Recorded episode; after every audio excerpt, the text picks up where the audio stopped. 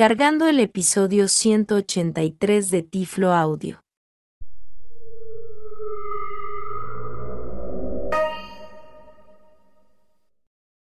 Bienvenidos a Tiflo Audio.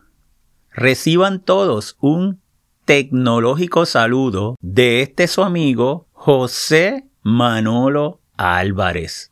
Muy contento de que me estén acompañando en este nuevo episodio donde estaré presentando desde varias perspectivas el tema del implante de un chip en la retina para personas ciegas.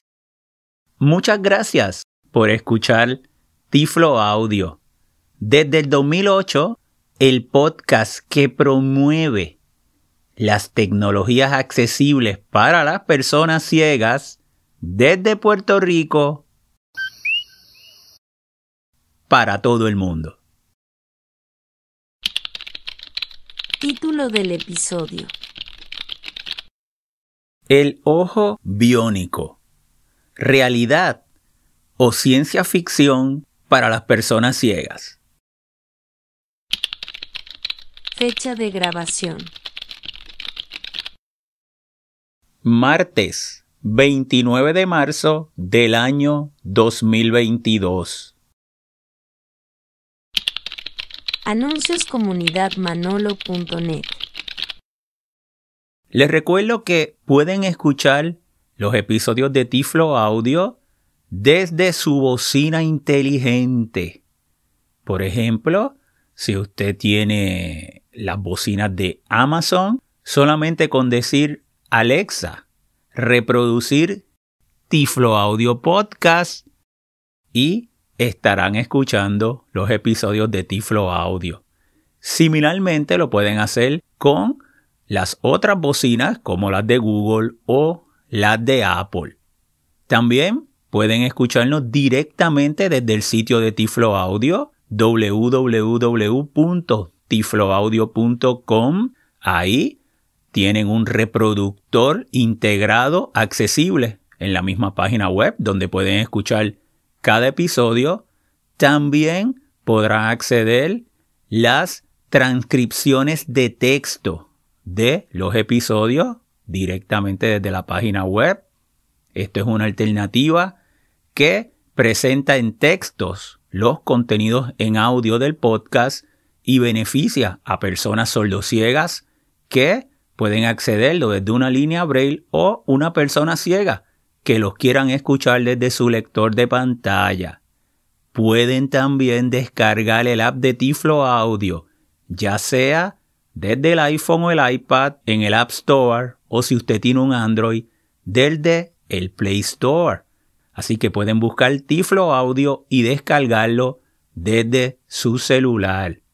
Y también nos pueden escuchar desde cualquiera de las aplicaciones de los gestores de podcast y si tiene una como Overcast, Downcast, Castro, Apple Podcast, Google Podcast o cualquiera similar, busquen si esa aplicación le da el apoyo a los chapters, a los capítulos, estas que les mencioné, si le dan, y Tiflo Audio también está dividido en capítulos por lo que usted puede sencillamente presionar el botón de chapters y escuchar la parte o sección que interese del podcast. Tema del episodio. En este episodio voy a estar presentando el tema del implante de un chip en la retina para personas ciegas desde varias perspectivas, las que van a incluir el aspecto mediático de la prensa, la perspectiva médica y la perspectiva tecnológica.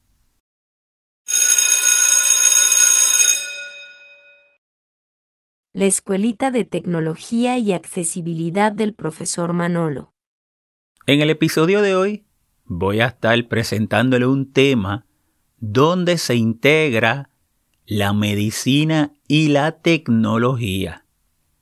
Pero me gustaría hablarle un poco de cómo ha sido en los últimos años esa relación que ha tenido una persona con la tecnología. Por ejemplo, si fuera a los años 80, vamos a suponer un estudiante universitario que hubiese querido escribir su tesis o los trabajos universitarios, tendría que ir a un centro de cómputos y en una universidad ahí podía encontrar diferentes computadoras que le permitían escribir en procesadores de palabras ese trabajo, pero la persona tenía que ir a ese centro de cómputo. Luego vemos como personas comienzan a comprar computadoras y tenerlas en sus casas porque le ven la ventaja y lo práctico. Y si es un estudiante o una persona que trabaja en un área de tecnología, un ingeniero o un programador, tener una computadora en su casa para aquella época, ya entrando finales de los 80, pues resultaba muy conveniente porque obtenía un beneficio de la misma. O sea, ya no podía esperar ir al centro de cómputo, la tenía que tener en su casa. Pero también en los 90 comienza a desarrollarse y a utilizarse mucho las computadoras, las laptops. Entonces, ¿cuál es el principio? El que ese beneficio, pues no solamente lo tengo en casa, sino me lo puedo llevar. Y puedo hacer parte en la oficina o parte en la universidad y luego regreso y lo sigo en casa. O si tengo que salir a un sitio, a una reunión familiar, pues no se supone, ¿verdad?, que estoy usando la computadora, pero me lo llevo por si acaso fuera una emergencia. Pero la ventaja era de que la computadora, como es una portátil, la podía llevar conmigo. Ya no podía esperar llegar a mi casa para usarla. ¿Y qué pasó en los años 2000? En los años 2000 entonces llegan los celulares inteligentes. La llevo en mi bolsillo. Y los teléfonos inteligentes, pues, Hoy día ya sabemos que son computadoras que además de hablar por teléfono pueden hacer muchísimas otras cosas, pero también un poco más adelante comienzan también a salir al mercado diferentes alternativas de lo que se conocen como los wearables, que por ejemplo el Apple Watch. Entonces yo me coloco el Apple Watch en mi muñeca y lo llevo conmigo siempre que lo tenga puesto. Fíjate que el celular lo puedes tener en tu bolsillo, pero en un momento lo puedes tener en una mesa y a veces se te puede quedar. Pero ya el Apple Watch, el wearable, también hay gafas inteligentes, diferentes accesorios, pues está conmigo. Y en el caso del Apple Watch, puedes recoger datos como la frecuencia cardíaca o saturación de oxígeno. Sin embargo, en el episodio de hoy les voy a estar presentando una tendencia que notamos hoy día en la implementación de la medicina y la tecnología. Y es que la tecnología se encuentra entonces dentro de nuestro cuerpo. Pasados episodios de referencia. Les recomiendo que escuchen el episodio número 77 de Tiflo Audio. En el mismo le hice una entrevista a Carmen Torres, una persona ciega que recibió una de las alternativas del implante de un chip en la retina y tuve la oportunidad de entrevistarla y conocer sus experiencias y nos explica cómo ha sido ese proceso del implante del chip en la retina y cómo es que ella puede ver con el implante. Contenido del episodio. Hace unas semanas, la agencia de noticias F publicó una noticia con el titular El ojo biónico ya existe. Cuando leo la noticia, la misma trataba de una mujer de 88 años en el Reino Unido que recibió un implante de un chip en su retina. En la noticia se hace referencia a que el dispositivo que se utilizó en esa cirugía es el de Prima System de una empresa de Francia. Les digo esto porque hay varias compañías que actualmente ofrecen diferentes alternativas de implantes de chip en la retina y más adelante en el episodio le voy a estar hablando de otra de esas compañías. Cada vez que yo me encuentro con un titular en una de estas noticias que hace referencia al ojo biónico, a mí me viene a la mente, yo me acuerdo de una serie muy popular para los años 70 que se llamó El hombre nuclear. ¿Cuántos de ustedes conocen de esa serie? ¿Quién se acuerda de los capítulos del hombre nuclear? Steve Austin, astronauta. Su vida está en peligro. Lo reconstruiremos. Poseemos la tecnología para convertirlo en un organismo cibernético poderoso, superdotado.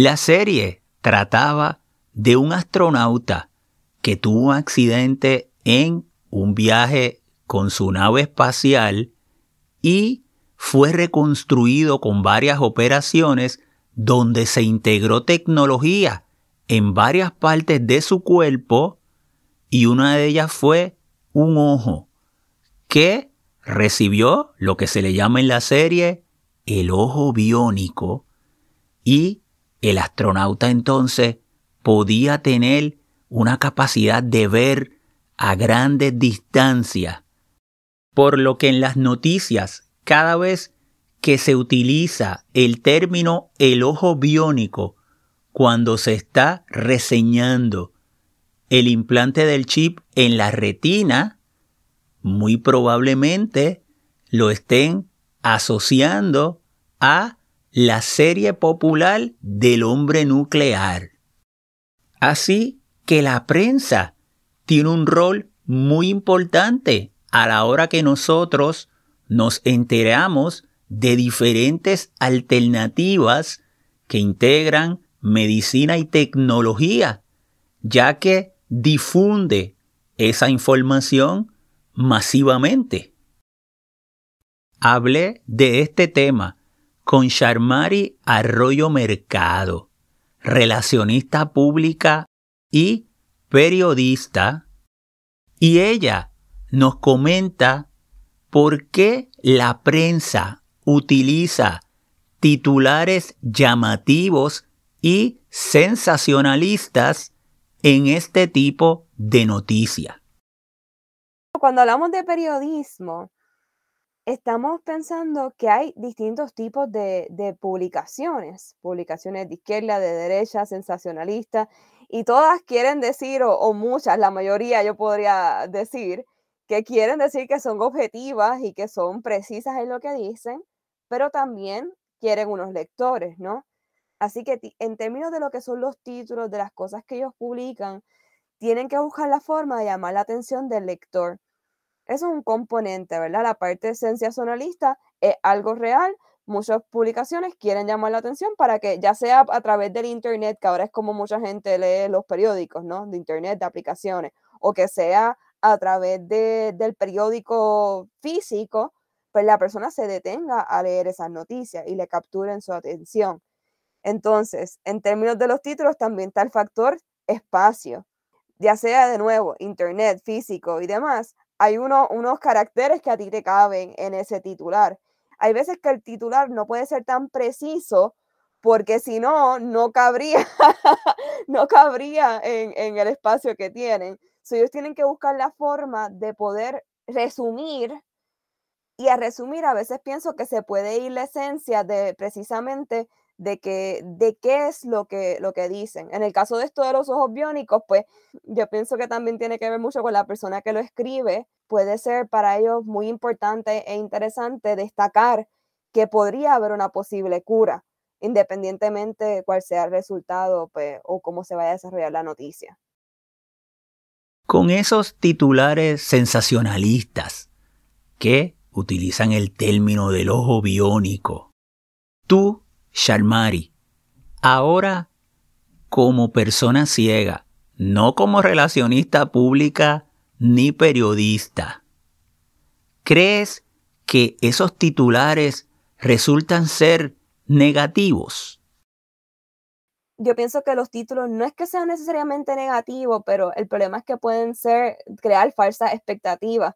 Cuando uno ve esas noticias, especialmente como persona ciega, también tú empiezas a recibir noticias de toda, de toda tu familia. Todo el mundo empieza a enviarte estos artículos, porque a veces ni siquiera leen completo, pero ven que eso puede ser una posible cura y entonces piensan eh, sin haber leído la noticia completa que, que te puede ayudar a ti o que te podría devolver la vista a ti. Charmari también nos comenta que es importante leer la noticia, no solamente quedarnos con lo que dice el titular, además de siempre verificar la fuente de procedencia de la misma. Yo estaba buscando algunas noticias basadas en este tema y, me parece interesante porque los titulares en ocasiones son así como atractivos, un poco sensacionalistas, no son muy específicos, pero cuando tú entras a la noticia, entonces te da mucha más información. Y ahí es que las personas también tenemos que tener mucho cuidado los, como lectores, como consumidores de estas noticias, de buscar también recursos que sean por lo menos que, uno sepa que tienen una responsabilidad, ¿verdad? Siempre va a haber una subjetividad, no importa por más que intenten las publicaciones, pero por lo menos buscar distintas fuentes y buscar fuentes que sean, que, se esfuercen por realmente dar una noticia más completa.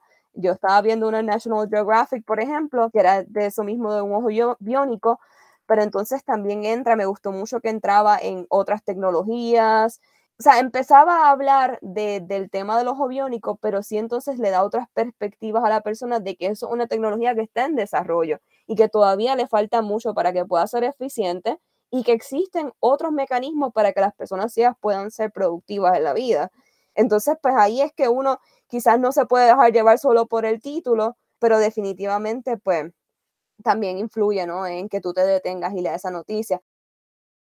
El doctor Luis Serrano es oftalmólogo y profesor del recinto de ciencias médicas de la Universidad de Puerto Rico y nos explica varios aspectos importantes desde una perspectiva médica del funcionamiento del ojo, así como la integración de la tecnología en la medicina. Yo siempre me he preguntado y he tenido una curiosidad de el por qué si ya existe un corazón artificial y se ha podido operar y personas han podido vivir un corazón artificial, no se haya podido hacer lo mismo con un ojo. Entonces, ¿qué tan complejo es ese proceso para que una persona pueda ver? El proceso de ver es uno complejo, porque hay que ver, tiene una estructura pequeña para comenzar, porque apenas mide menos de una pulgada, mide apenas 24 milímetros, que menos de una pulgada. Tiene que tener un medio claro para que el, impulso de luz llegue a la retina, y ese medio claro lo constituyen la córnea y el lente, que son las, áreas que nos permiten refracción eh, y esas dos áreas, por ser son transparentes, por eso la luz puede pasar a través de él. Si alguien tiene daño a la córnea y se le cicatriza la córnea, pues no pasa la luz. De igual forma, si alguien tiene un trauma al lente o se desarrolla una catarata, que es una pacificación de ese lente, pues la luz no pasa como debe y eso impide visión. Pero asumiendo que todas esas dos estructuras están claras, la luz va a llegar a la retina, que es donde empieza el fenómeno de la transmisión de, del impulso nervioso para uno poder ver. ¿Qué son los implantes en la retina? ¿Y con qué condiciones visuales se están tratando? El implante de implantes en retina se están llevando a cabo desde hace como 15 años se están llevando a cabo. Y se implantan, se están haciendo implantes en varias partes del ojo como tal. Algunos se implantan enfrente de la retina, se llama epiretineales, algunos debajo de la retina. Y debajo de la retina está el coroide y la esclera algunos se ponen debajo del coroide y algunos se ponen intraescleral. Así que hay cuatro tipos de implantes de retina que, que se están estudiando como tal. Y consiste básicamente, se están utilizando en pacientes que tienen mayormente o han tenido retinitis pigmentosa, que es una condición hereditaria en muchos casos y degenerativa de los fotorreceptores, los conos y los bastones, y que, cuyos pacientes pues, van perdiendo, se empiezan quejando de que no ven bien de noche, y luego también afectan su, visión central y van perdiendo visión progresivamente. Así que tengo problemas en los fotorreceptores, que son los que reciben la luz. Así que ese implante, si se pone epiretinal, pues se va a poner encima del área del área de, de, la retina, cuestión de que ya, ya no estoy bregando con la retina que está afectada, sino estoy tratando de que ese impulso eléctrico pase directamente a las células, a la capa de células ganglionares, que es la que van a llevar el impulso al nervio óptico y por ahí al cerebro. ¿Por qué es tan importante esa relación directa entre los ojos y el cerebro? Y en realidad, nosotros no vemos con los ojos, vemos con nuestro cerebro. Nuestros ojos funcionan como si se imagina la cámara de una computadora que recoge la imagen y el y el nervio óptico es el cable de la computadora que lo lleva a la computadora y la computadora es quien interpreta lo que uno ve. ¿En qué consiste el implante de un chip en la retina conocido como el ojo biónico? Consiste en tener una cámara afuera que recibe la imagen de luz, el paciente se pone con unas gafas y eso lleva a un transductor que lo convierte a un estímulo eléctrico, así que el paciente va a tener, sea en su bolsillo o en el cinturón, conectado a un chip que se pone en la retina. ¿Cómo es esa cirugía? ¿Y cómo va a ver los pacientes que tengan el chip en la retina? La cirugía, básicamente cuando se van a poner esos chips, antes este, hay que hacer una vitrectomía, hace un especialista en retina, donde remueve el vitrio, el vitrio que es la gelatina que está detrás del ojo, e implanta el chip en la retina. Así que, obviamente, cuando entra la luz y llega el chip, lo que el paciente va a ver no es la imagen, eh, no es si usted está mirando una taza o un libro, usted no va a ver el libro, ni va a ver la imagen, porque ese chip va a dar un estímulo, es una respuesta eléctrica que va. Así que el paciente puede que vea luz, una luz, o quizás alguna forma, este, pero va a tener un proceso de aprendizaje, porque no es una visión normal lo que va a estar viendo. O sea, que el paciente cuando se va a hacer la cirugía tiene que estar claro de que luego de la cirugía tiene que ir por un proceso de rehabilitación, lo que uno está logrando con eso es que el paciente, uno, pueda reconocer, aprender a reconocer algunas formas. Han llegado, sí, a poder medir la agudeza visual, a ver, a identificar algunas letras, algunas palabras, pero no es este, una visión completamente normal, como llamaríamos por ahí, ¿ves? Así que el paciente puede ver formas, puede ver luces, puede responder eso, pero no va a ver este, un color definido o, leer. O sea, el paciente no puede tener la expectativa de, salir viendo como si no hubiese pasado nada. Son nuevos los intentos de la medicina para que las personas ciegas puedan ver. Los intentos por hacer que de devolverle la visión a personas que han tenido impedimento visual llevan más de 200 años corriendo. Y ahí, los primeros fueron con estimulación transcraneal y ahora pues sí, hay algunos estudios que están, haciendo mediante implantes en retina. El problema es que obviamente la organización de las capas de la retina y de todas esas fibras según están organizadas a lo largo del nervio óptico y hacia, y hacia, la, y hacia el cerebro, para que podamos interpretar lo que vemos, es bien complejo. Y eso todavía falta.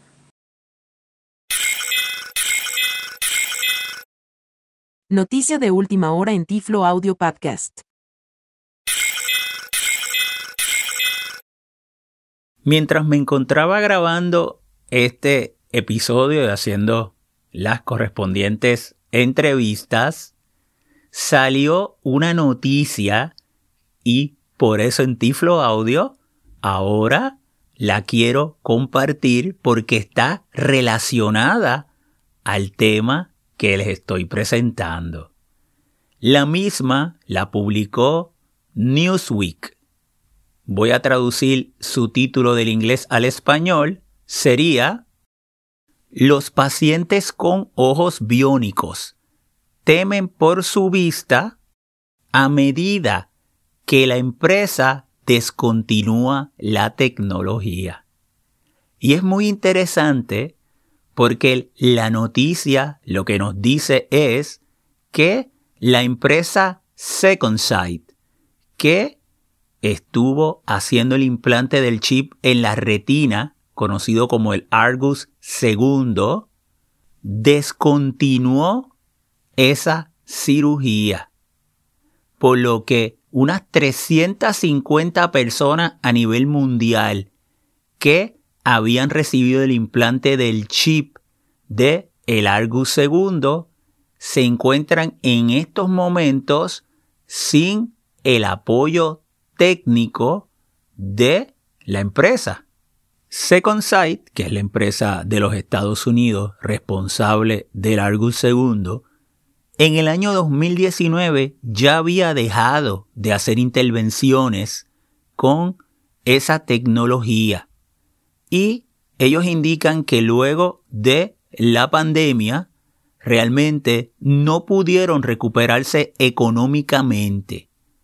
En un principio, ellos ya también habían optado por otra tecnología conocida como el Orión, donde el implante ya no va a ser en la retina, sino en una parte en el cerebro. Esto debido a que el implante del chip en la retina era para personas con retinitis pigmentosa que fueran ciegos totales. Y este sistema de Argus II podía proveer algún tipo de visión artificial con proyección de luz. Sin embargo, realmente tenían muy poca clientela desde una perspectiva de empresa, ya que no son tantas las personas ciegas totales que tengan retinitis pigmentosa y que interesen hacerse este implante. La noticia presenta que ahora en el año 2022 hay otra compañía que está en el proceso de adquirir a Second Sight y esta compañía se llama Nano Precision Medical. Esta nueva compañía ha expresado que va a ser una prioridad una vez se espere que en los próximos meses se concrete esa compra, atender a los pacientes del implante del Argus II. ¿Por qué le traigo esta noticia, la cual es muy importante, pero presenta una perspectiva y es que las empresas tecnológicas muy comúnmente cuando ya no tienen ganancias cierran o las venden. Eso pues no tendría un problema mayor cuando sea una empresa que vende algún dispositivo, un celular, una computadora, cualquiera de esas tecnologías. Pero, ¿qué sucede cuando esa tecnología está dentro de nuestro cuerpo? ¿Quién va entonces a actualizar todos esos dispositivos que en algún momento pueden quedar obsoletos? ¿Quién va a dar esa garantía? Por lo que esta nueva tendencia de la integración de tecnología y la medicina, o sea, chips y diferentes tecnologías dentro de nuestro cuerpo, tiene sus riesgos y es parte del proceso de la innovación.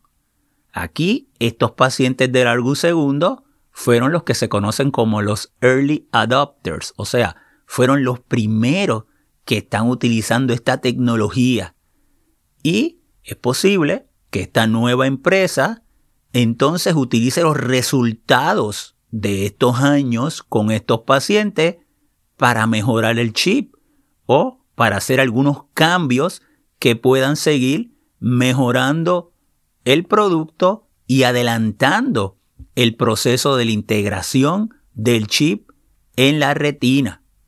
Pero también pudiera ser que esta nueva empresa simplemente le dé el apoyo a las personas que tienen actualmente el chip y determinen no continuar adelante con el proyecto.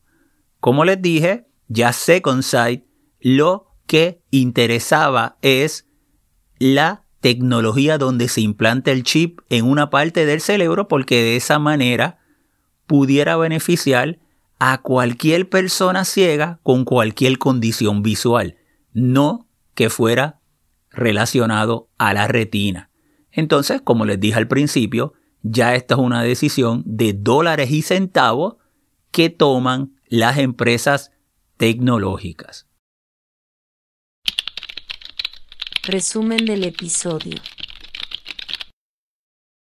En el episodio de hoy estuve presentando varias perspectivas de el implante del chip en la retina para las personas ciegas.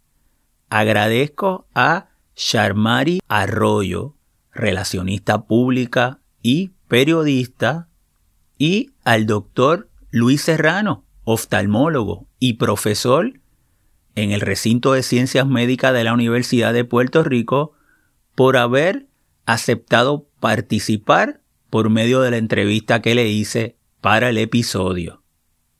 Yo ahora quiero finalizar este resumen haciendo una pregunta a todas las personas ciegas que están escuchando Tiflo Audio.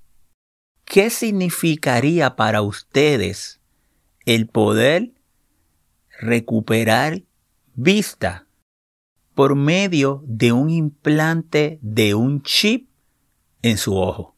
Y esa pregunta se la hice a varias personas ciegas mientras estaba preparando, estaba leyendo, estaba haciendo las entrevistas y haciendo unas investigaciones para este podcast.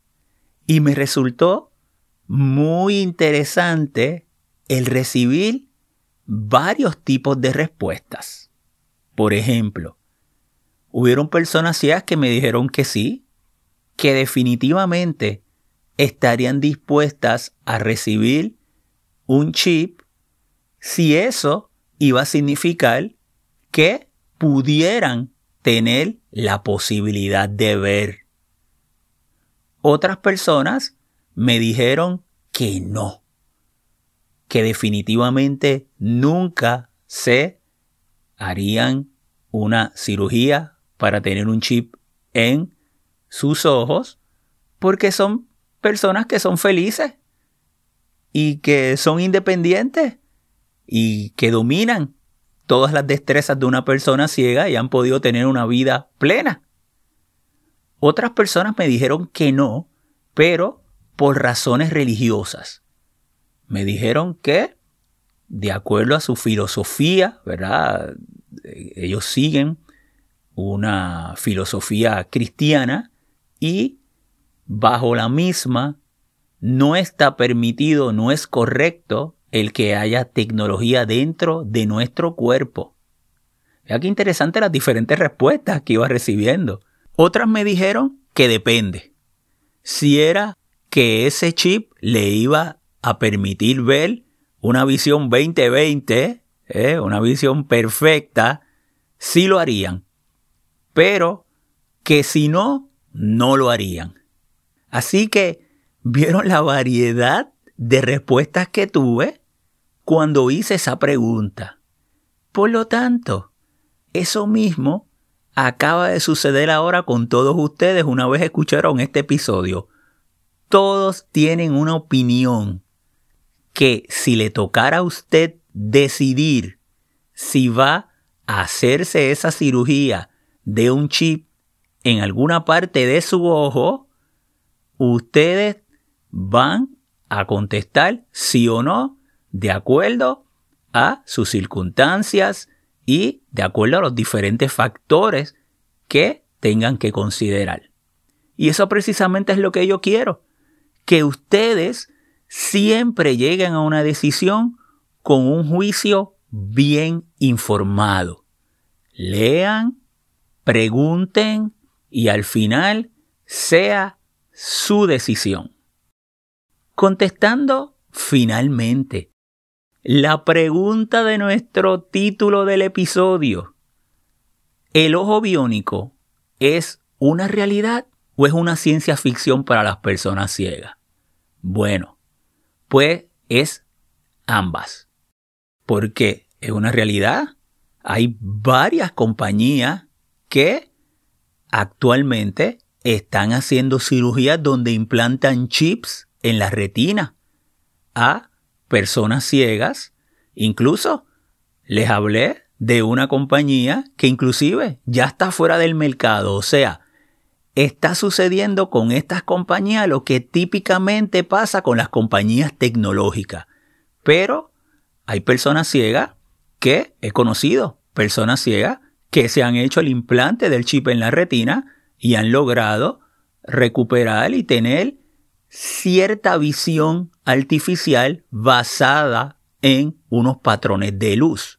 Y para eso escuchen el episodio número 77, donde entrevisté a una persona ciega que recibió el implante del Argus II. Y ahí podrán conocer cómo es que esa persona ve, cuáles son las experiencias de esa persona, Carmen Torres. Ahora bien, también en ciencia ficción. ¿Por qué? Porque, contrario a lo que nos sugiere el título, que siempre se incluye ese término de los titulares de las noticias del ojo biónico, no es como en la serie del hombre nuclear. No es que usted se le pone un chip y va a poder ver 2020 o incluso va a poder tener una visión sobrenatural. No es que usted se ponga un chip, estoy hablando en la actualidad, y vaya a poder guiar, por ejemplo. Eso no es lo que está sucediendo en la actualidad. Claro está, tanto la medicina como la tecnología la ciencia está constantemente evolucionando y no sabemos lo que en un futuro el potencial que pueda tener esta alternativa de utilizar chips para que personas ciegas puedan ver. Notas del episodio. En las notas del podcast les estaré dejando enlaces de varias de las noticias que hice referencia durante este episodio relacionadas al ojo biónico y el proceso del implante de un chip en la retina para las personas ciegas. Información de contacto.